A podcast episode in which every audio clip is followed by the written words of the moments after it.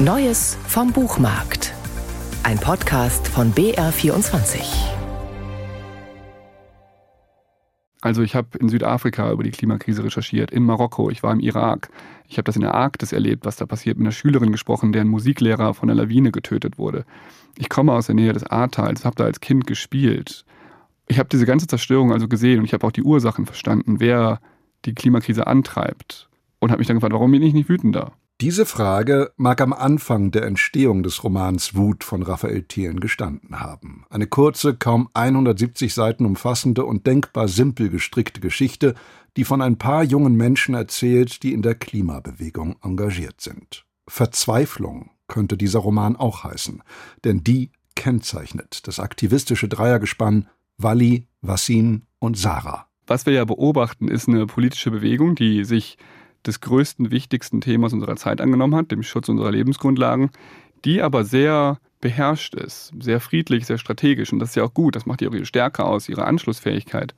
Und gleichzeitig vermisse ich manchmal das Impulsive und auch die Wut und einfach zu sagen, so bis hierhin und nicht weiter. Von Wut haben die jungen Klimabewegten mal bei Audre Lorde was gelesen.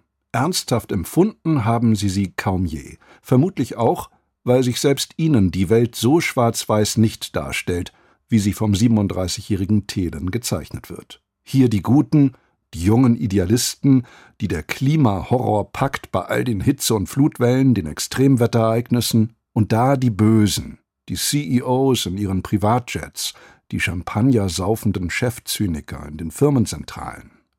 Als mitten im schwülwarmen Berliner Sommer wieder mal tennisballgroße Hagelkörner vom Himmel herabstürzen, fassen die jungen Freunde den Plan zu radikaleren Mitteln des Protests. Lasst uns eskalieren heute, sagen sie, und machen sich unter anderem daran, eine Pipeline-Baustelle zu sabotieren, was natürlich sehr an die rhetorische Frage des schwedischen Aktivisten Andreas Malm aus seinem Buch Wie man eine Pipeline in die Luft jagt erinnert. Wann also eskalieren wir? Ich glaube, mein Roman ist vor allem ein Ausloten von was ist in diesem Spektrum von Wut und von Gewalt. Und ähm, es werden mehrere Sachen diskutiert. Es wird ziviler Ungehorsam, es wird auch Sachbeschädigung diskutiert. Und ich glaube, wenn man genau hinschaut, beziehe ich auch Position und sage, was ist legitim, was ist eine Wut, deren Ausdruck eigentlich noch friedfertig ist oder zumindest schützend und wo schlägt es in der Aggression um und wo schlägt es ins Zerstörerische um.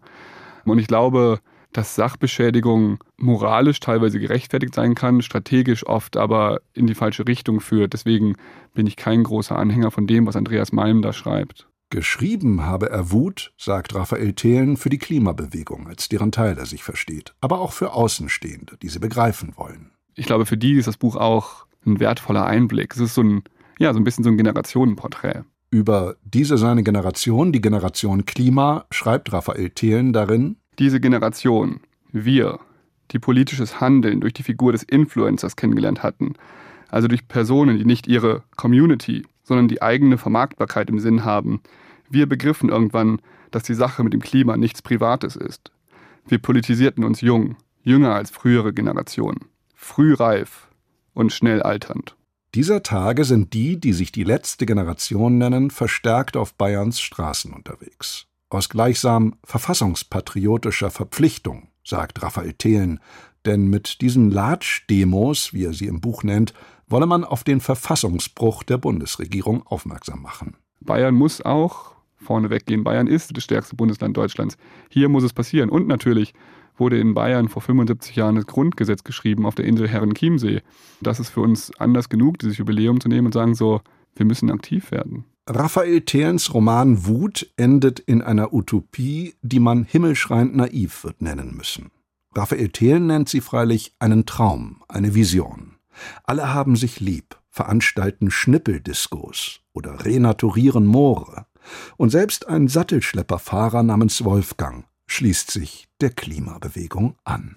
Ich glaube, was die Fiktion leisten kann, ist, neue Horizonte aufzumachen. Das versuche ich in dem Buch ja auch. Also es ist eine Reflexion über Wut, über Wut als politische Emotion, aber auch zum Ende hin zu sagen, so, hey, also es muss nicht alles so bleiben, wie es ist, es könnte auch viel besser sein.